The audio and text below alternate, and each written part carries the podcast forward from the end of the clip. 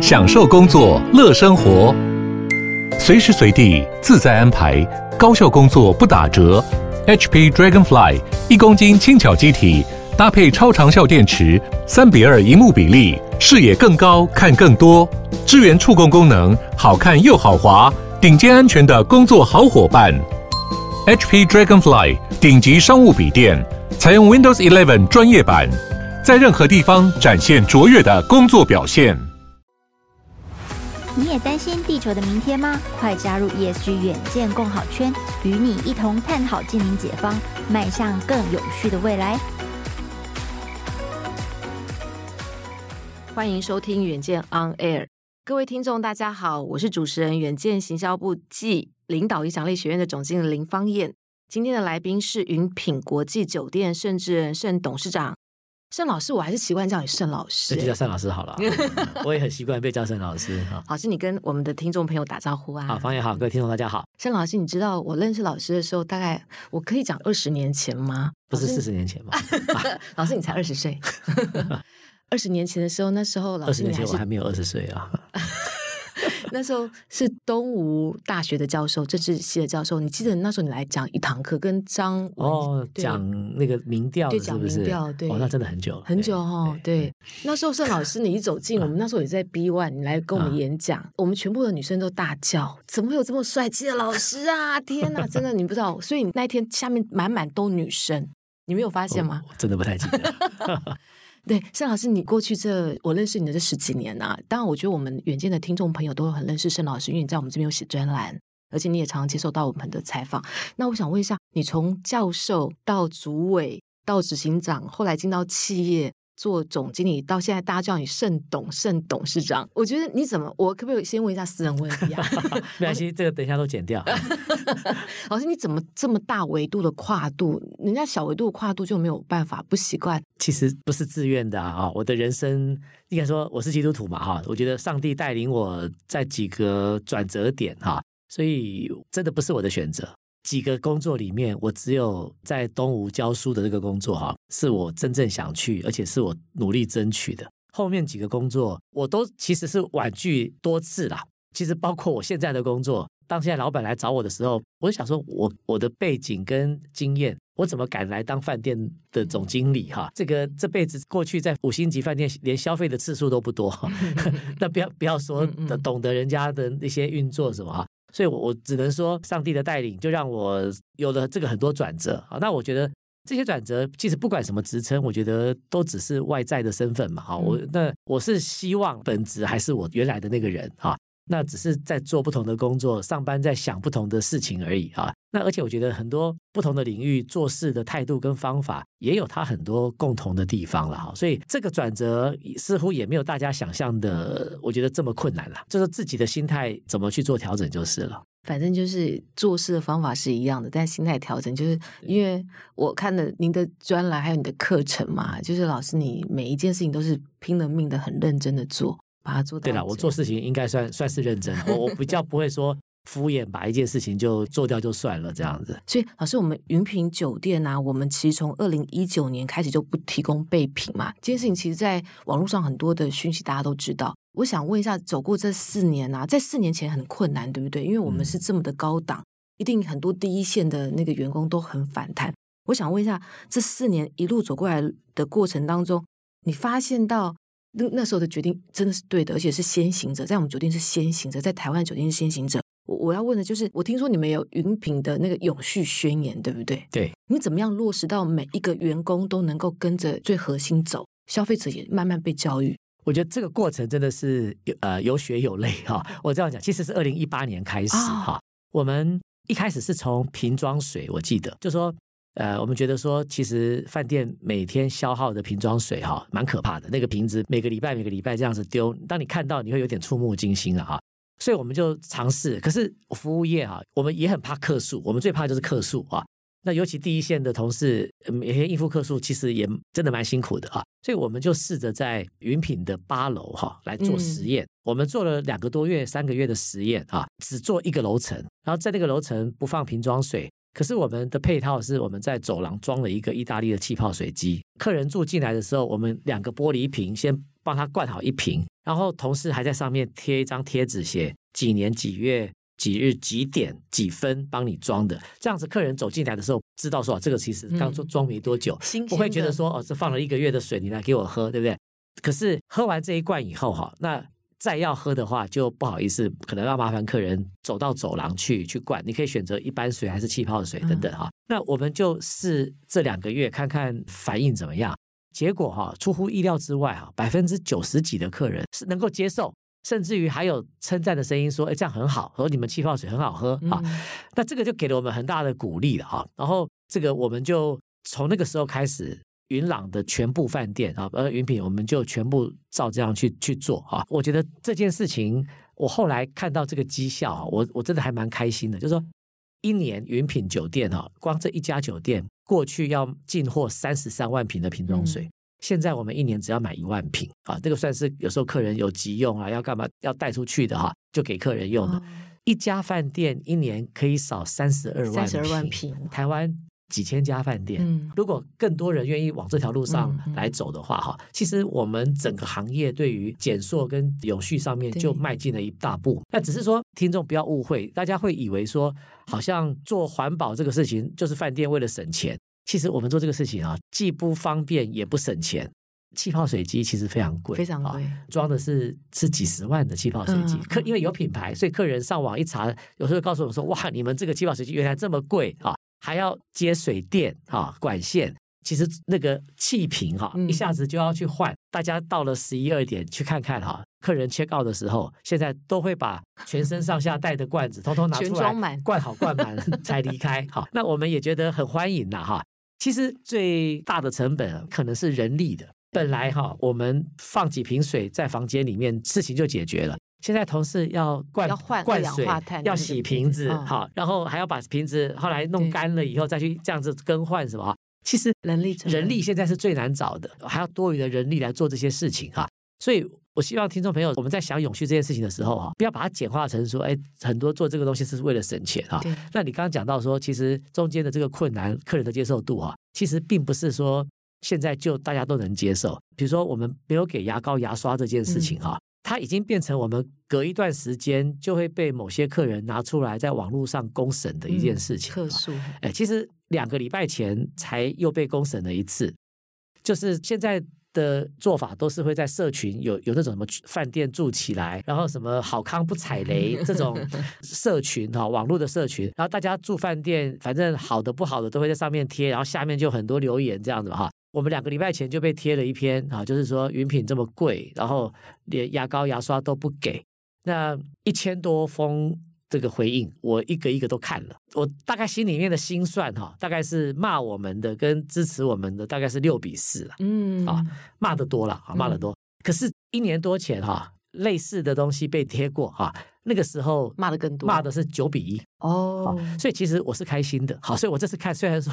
还是很多骂的，可是我基本上我看到是开心的。我说，哎，这个已经一年多的时间，从九比一变六比四啊，希望下次有人再要来公审的时候，哎，说不定能够变四比六，然后就是已经赞成的人多了哈。而且我们做这个事情其实也已经是很很小心了，比如说我们在网站有公布。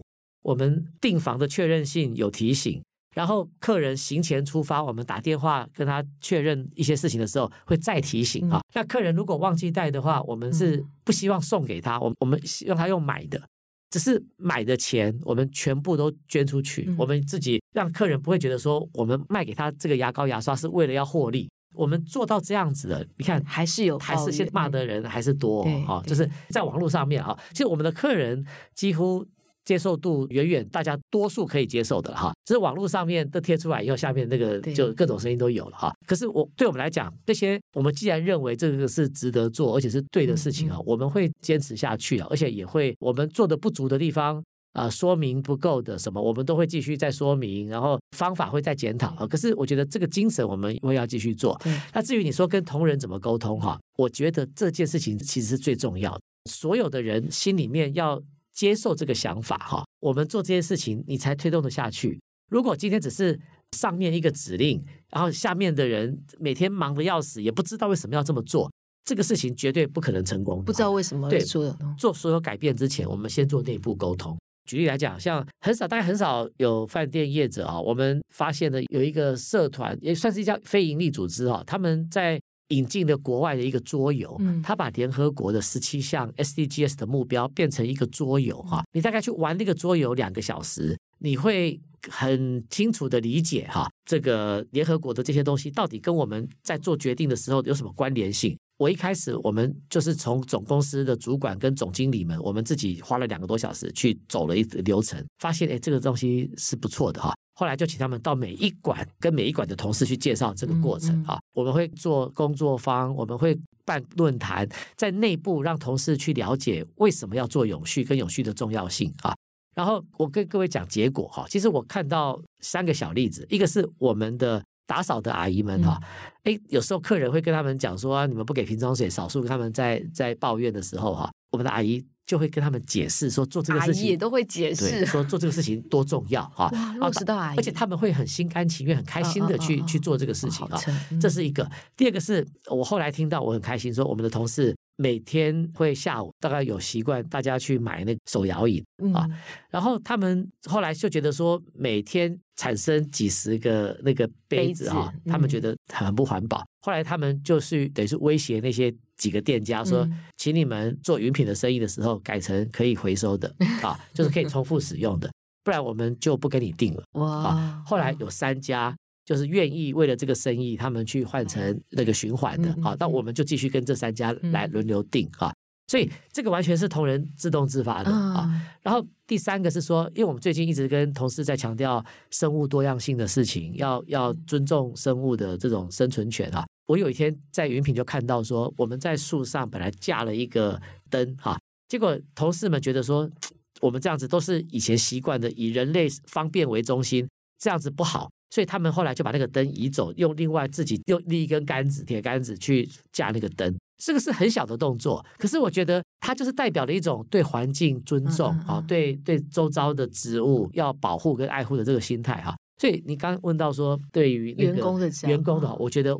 我就是这几个小故事都可以看出，他们已经深入到他们的心了。对，对，我觉得他们是你没有叫他们做，他们都愿意这样做。对，对，你必须从内心 buy in 这些事情，你才会这样子做哈。对，包括我自己在内啊，其实我也很坦诚讲说，你如果六年前跟我谈这个议题哈，我是一个非常不环保的人，我从来 我脑袋里面过去没有什么环保概念。当然，就是老板很有环保意识，他常常他以前就在讲，可是坦白说，我并没有完全被说服或感动哈。可是时间久了，我再慢慢思考，包括我必须在公司上市以后，每年我负责要去写那个呃社会企业责任报告书，我必须看很多资料，然后去思考，然后我自己才了解，就是你越去了解这个这些议题，你才越来了解到说，我们真的在面对一个生死存亡的一个关键哈。这个事情不是在敷衍了事，或者说呃大家如果去忽视它，它其实自然。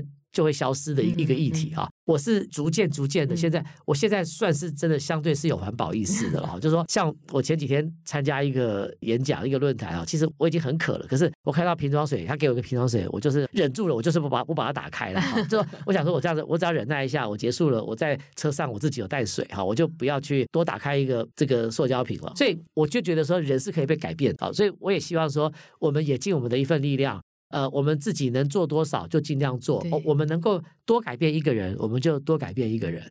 哇，真的是从员工做起，因为我们采访这么多做 ESG 的企业，有一些就是员工觉得很重要，但他们觉得老板不 buy in，然后有一些是老板觉得很重要，他怎么落实到员工？但是我们在云品里面是从上到下的贯穿的。对，我们一开始也其实也是从老板带动的了，很有这样子的理念跟想法。张董事长，对，张董事长，他一直。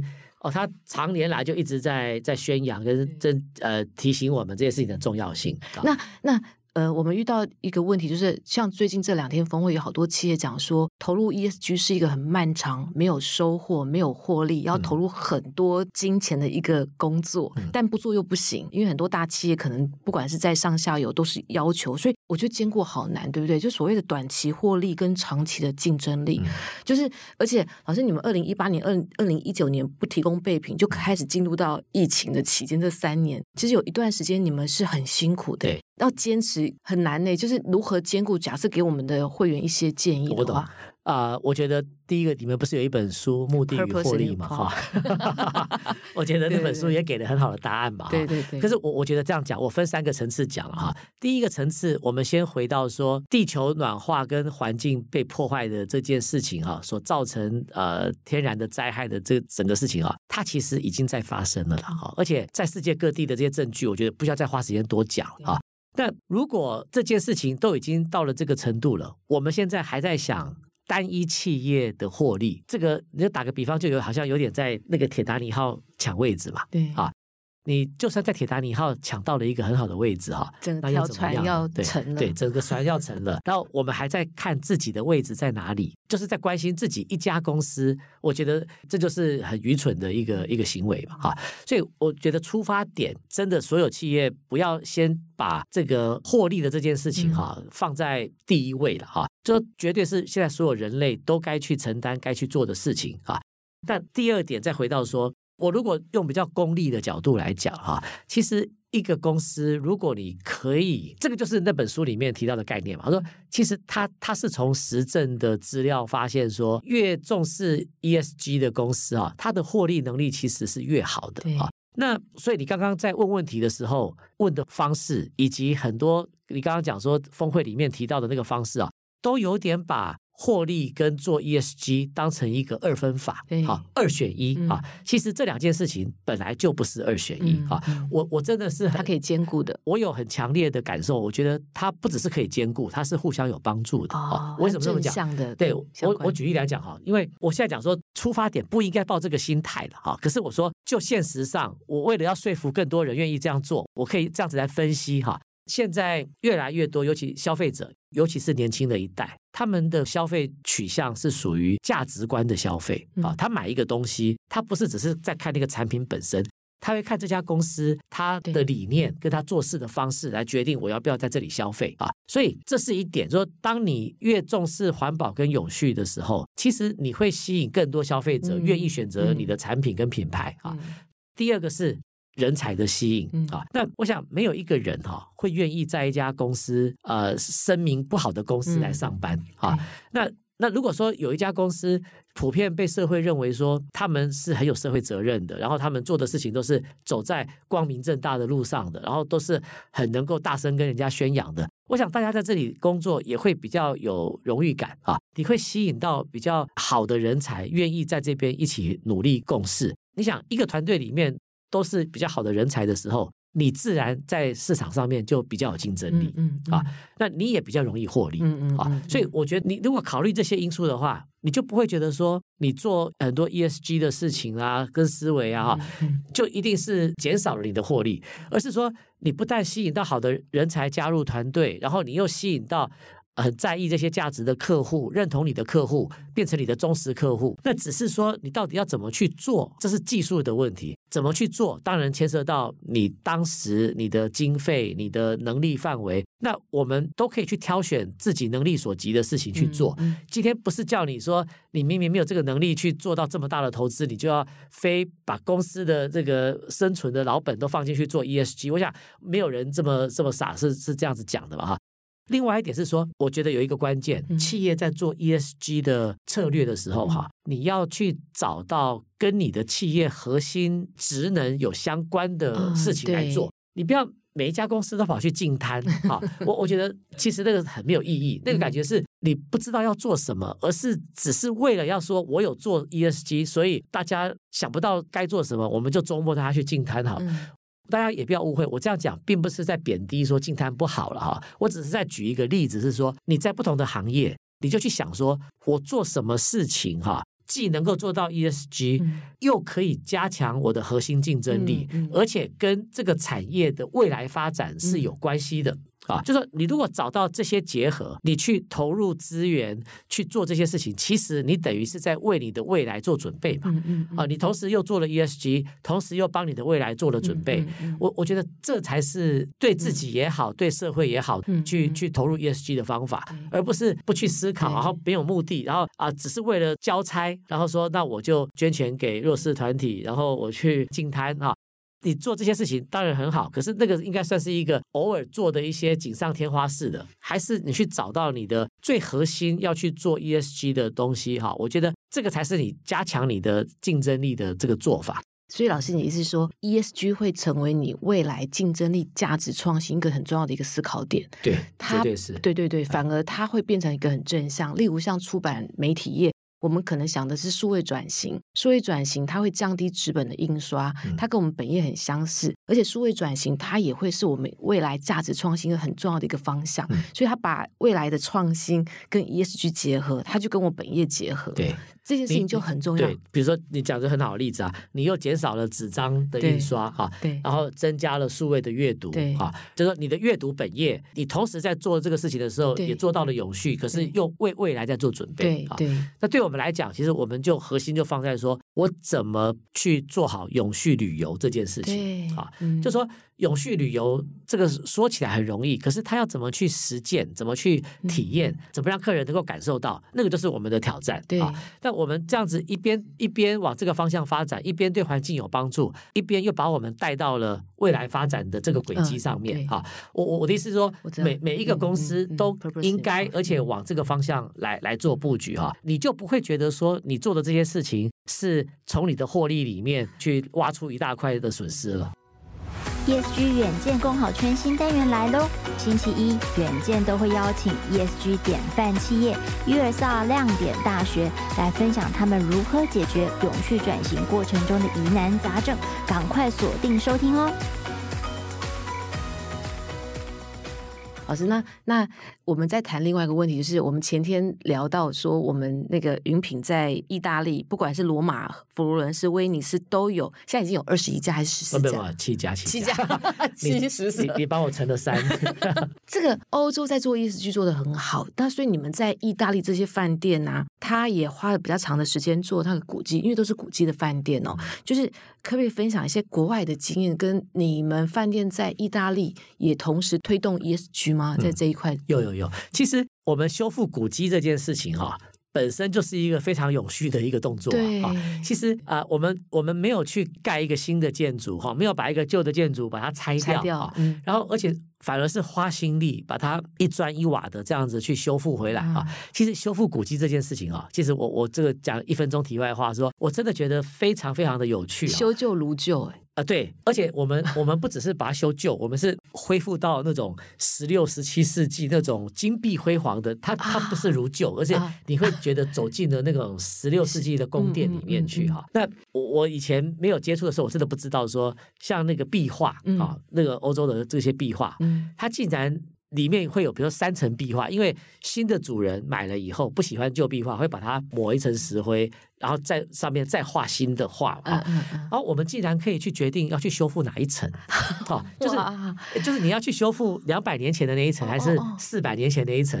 然后那个他们的那个那边的文化局哈，对于古迹的维护哈，真的是呃远远远远超过我的想象。我我在台湾曾经做过文化行政的这个官员哈，我都觉得很惭愧了。就是说我们在台湾的古迹哈，说老实话，常常要被指定古迹前一天就莫名其妙烧起来，会自燃哈。那可是，在那边他们对于古迹的这个修复是非常非常的到位的了哈。当然，你从某个角度来讲是非常非常的麻烦啊。可是，比如说我刚刚讲，你要修一个墙壁或者修一个这个壁画哈，你必须先做一小块，让它。认定确认说你的功法跟结果是他可以接受的，嗯，你才可以继续把它整片修复。然后你在这个过程当中，你不要想说要把墙打掉，连墙要挖洞都不行啊。嗯，所以你想你要把一个旅馆变成拥有现代化的设备，可是你的墙是要用十六世纪的那个布局跟墙哈。其实这些过程都有很多的挑战。所以我们最新的成品哈是去年开始营运在佛罗伦斯旁边的叫做翡冷翠百花宫哈，它就在百花大教堂的旁。边啊，以这个案子来讲，我们花了六年来修复古迹。这个过程哈，我们投资下去的金额，其实光这六年的利息钱哈，很大很大的数字哈。可是我们老板对这个事情啊，他就真的非常非常的开心跟投入啊。他觉得说，我做新饭店哈，其实对他来讲，他的主要目的不是说很快的去获利啊。他觉得我我们呃他自己也好，公司也好，可以把一个。过去在人类历史上扮演重要角色的这些建筑，再把它带回到我们现在的文明里面。他觉得这这是我们对人类文明的一点小小的贡献，而且他觉得人生里面有做这些事情，他觉得这一辈子这样活的也觉得有价值啊。所以我们后来就再也没有去做新的饭店了啊。我们在意大利。一家接一家的古迹在买啊，在修复。意大利人都觉得不太想修复古迹，因为很麻烦。所以现在全意大利人都知道有一家台湾的公司哈，一直在到处看古迹，然后再买古迹，买了以后再花力气去修复它啊。其实我们的古迹都好多故事，像我们刚刚讲的那一栋哈，托斯卡尼的第一代的大公爵在那里出生的。然后但丁有一个他暗恋一辈子的女生叫 Beatrice。那个女生就住在那个，就住在这个古迹哈。这那个女生的名字叫做 Portinari，last name 啊，Beatrice Portinari。这栋建筑就叫做 Palazzo Portinari，就是他家的啦啊。所以我们也没有去改他的名字。我们现在这个旅馆的名称也是一样，用这样子的名称在在经营。这些东西都是很有历史意义的一些。所以这个去年意大利在纪念但丁逝世七百周年哈，但丁的地位就等于是英国的莎士比亚一样好，在意大利。所以他们办了一百多场的纪念活动，最后一场就在我们这里办，因为就是有但丁这样子的一个连结的关系。对，所以我们光没有把它拆掉，就是用它原来的东西来做，它就是最好的 ESG。对，永续不就是把一件事情的价值把它保存住，然后让它持续能够发挥嘛？啊，国外的 ESG，老师你在你你自己观察有没有什么东西可以让台湾的企业来效法跟学习的啊？就是在欧洲这边。呃，我觉得他们在生活当中的整个环保的理念哈，我觉得落实的普遍性比我们要比我们要强。其实很早以前，很多年以前，他们已经没有备品了。呃，对，而且我们在开会的时候，我这个时候我就看到了，每一个同事随身就是自己的杯子。对，欧洲的。哎，我我觉得我们到现在为止还不见得在会议当中每一家公司都是啊习惯这个样子的哈。到走到外面，他们也都是习惯。自己的杯子来来做这些事情啊，所以我讲的是很小的例子了哈。嗯嗯，那我们在欧洲的饭店，其实走环保的这个路哈，比我们还要早，嗯，嗯，比我们还要早，所以没有任何的反弹。然后你没有客客人的接受度比较高，对。老师，我们知道云品这三年多来啊，就是因为最近的人才荒，我们不断讨论都是人才荒，没有裁员，对不对？基本上没有主动裁员，没有没有。在在疫情期间，这个也是老板一个很特别的地方了哈，就是说在疫情下，他不但不裁员减薪，然后他反而还这个鼓励我们说，疫情期间没生意哈，多去外面 看看社会上有什么我们可以帮忙的地方，所以我们后来就。做了很多，到现在想想也是蛮好笑、很奇怪的事情啊。比如说，我们移工的同事跑去士林的阳明国小，帮他们做了三个月的营养午餐啊。哇！然后后来三个月到的时候，那小朋友还问说：“你们可不可以不要走？”哈，米其林三星吃了三个月，超开心的哈。那很识货了哈。然后我们移工也做了呃好几千份的卤味包，好，我们送到新北跟台北市的二十几家医疗院所，给第一线的医护人员。那我们还去找我们每一个饭店所在地的里长，然后跟他们讲说：你们都忙于防疫，看到新闻哈，那你们防疫的事情我们不敢碰，太敏感了。那你们原来该做的一些事情，比如说探访独居老人啊，嗯，或者去低收入户那边送餐啊、照顾啊，哈。这些事情我们现在人力很足够，我们可以帮忙你们来做啊。就是老板就鼓励我们说，呃，你在饭店里面反正没生意，你在那边大眼瞪小眼，其实没意思啊。那与其被动等疫情过去，我们就看看我们主动在这段时间能做些什么事情啊。我刚刚举的例子就是一小部分，说我们每一馆都去发挥自己的想创意，看看说我们可以为社会做些什么啊。我觉得这个是我们。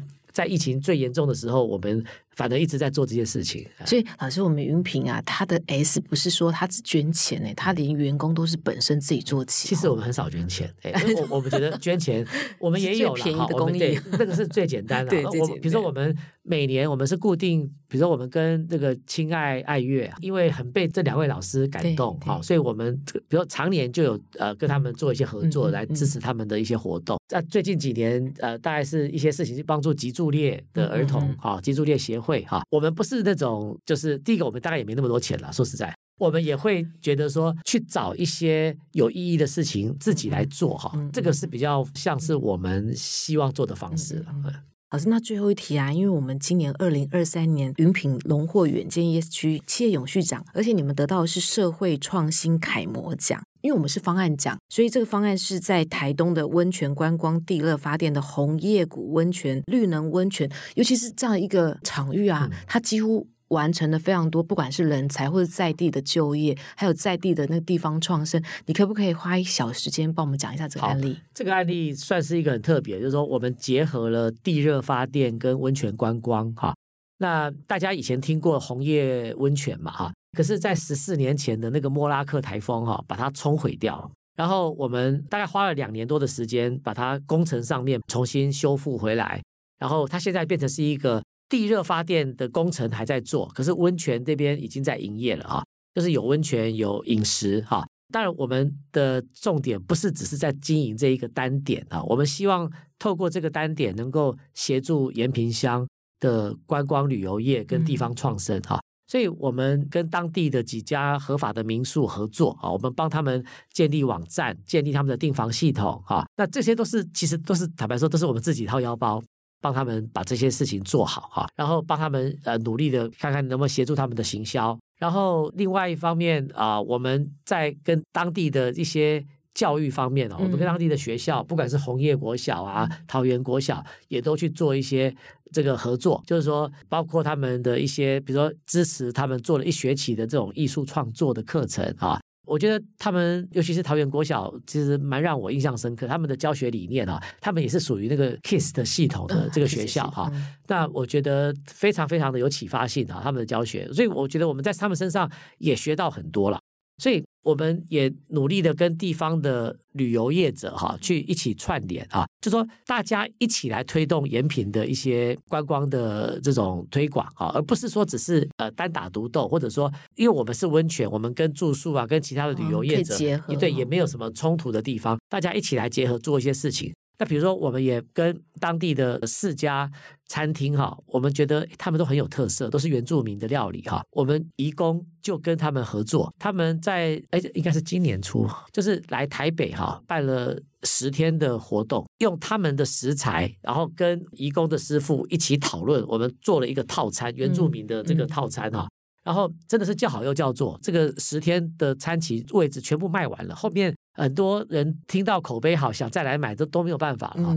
那我觉得也彼此互相学习，我们也学习很多原住民的这些食材跟他们的做法哈。那他们也从移工的师傅跟移工的厨房运作的方式上面啊，也学习到了一些他们可以参考的地方哈。他们到台北这样子待了这一阵子，然后另外一方面也是他们也扩展他们全国性的知名度哈。因为这件事情的媒体报道其实还蛮多的哈，所以我觉得我们就是用这样的方式，能够带动整个延平的。一些地方发展，所以没有住宿嘛，所以基本上是跟那边的那个民宿合作。对对对，对，那所以员工也都是用他们的原住民，他们是布农族吗？对对，布农族为主啊、所以我们尽量的都用呃当地的这个呃、哦、对，当地不够招募不够的，我们只好，可是也都是台东啦，台东的，哎，大概九成以上都是台东人了啊、嗯。那只是说我们当然。希望通通用那个延平乡跟红叶村的这个乡民村民，这是最好的。可是当地的人力有限啊，所以我们现在大概六七成是当地的乡民跟村民啊，那其他的大概都是台东县民。嗯嗯嗯。所以，老师就是我们云品现在所做的 ESG，真的不单纯只是在饭店呢。我觉得你们已经横跨到，因为你们进到一个城镇的话，你们想到不是说你们几乎结合的做一个 ESG，要面向要很广的，能够同时的很多面向都能够兼顾，对不对？对。因为像我们本业自己内部可以做的那些，本来就是该做啊，也而且是相对容易做哈。那你本业这些做到一个阶段以后，你想要持续在 ESG 的路上，你就要再有创意往外走啊。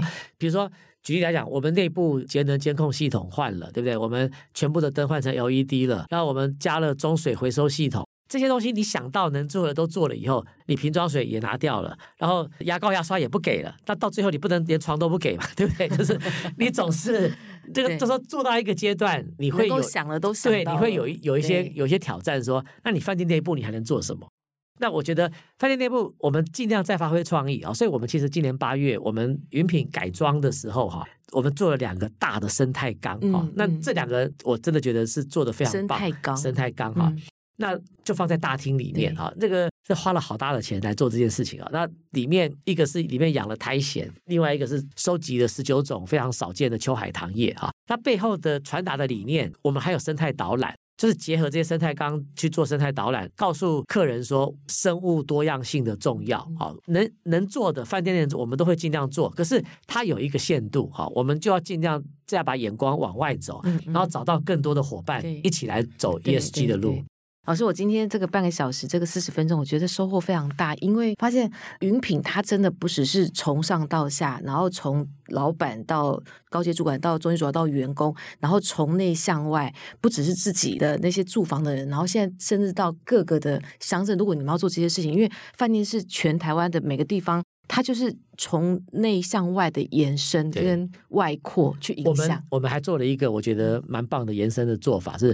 我们做过碳足迹的盘查，对啊，发现比如说做做云品一个晚上啊，呃，有一百五十公斤的碳排。对，那我们在新加坡的交易平台哈。我们就去买一百五十公斤的碳排，大概要花四十七块台币去买碳权啊。嗯嗯、那我们就做了一个叫做负碳排的住宿方案。嗯，客人如果愿意多花四十七块，他这个晚上就变成碳中和了，就、哦、就结束了。哇，那客人如果愿意这样做，对我们也再花四十七块，他就变成负碳排了。对他就反而对环境是负碳排旅游，对，就对负碳排有贡献啊。然后我们当然我们也。给客人一张电子证书哈，然后再送客人一张种子纸哈，然后种子纸再去种，对，他可以回家再去种哈。所以我们用这样子的方式，我觉得现在越来越多客人来住的时候，愿意响应这件事情。对我们来讲哈，其实我也可以直接每个房间多花四十七块，可是我觉得那个意义哈，比不上我们去跟客人解释这件事情，让客人愿意加入哈，然后。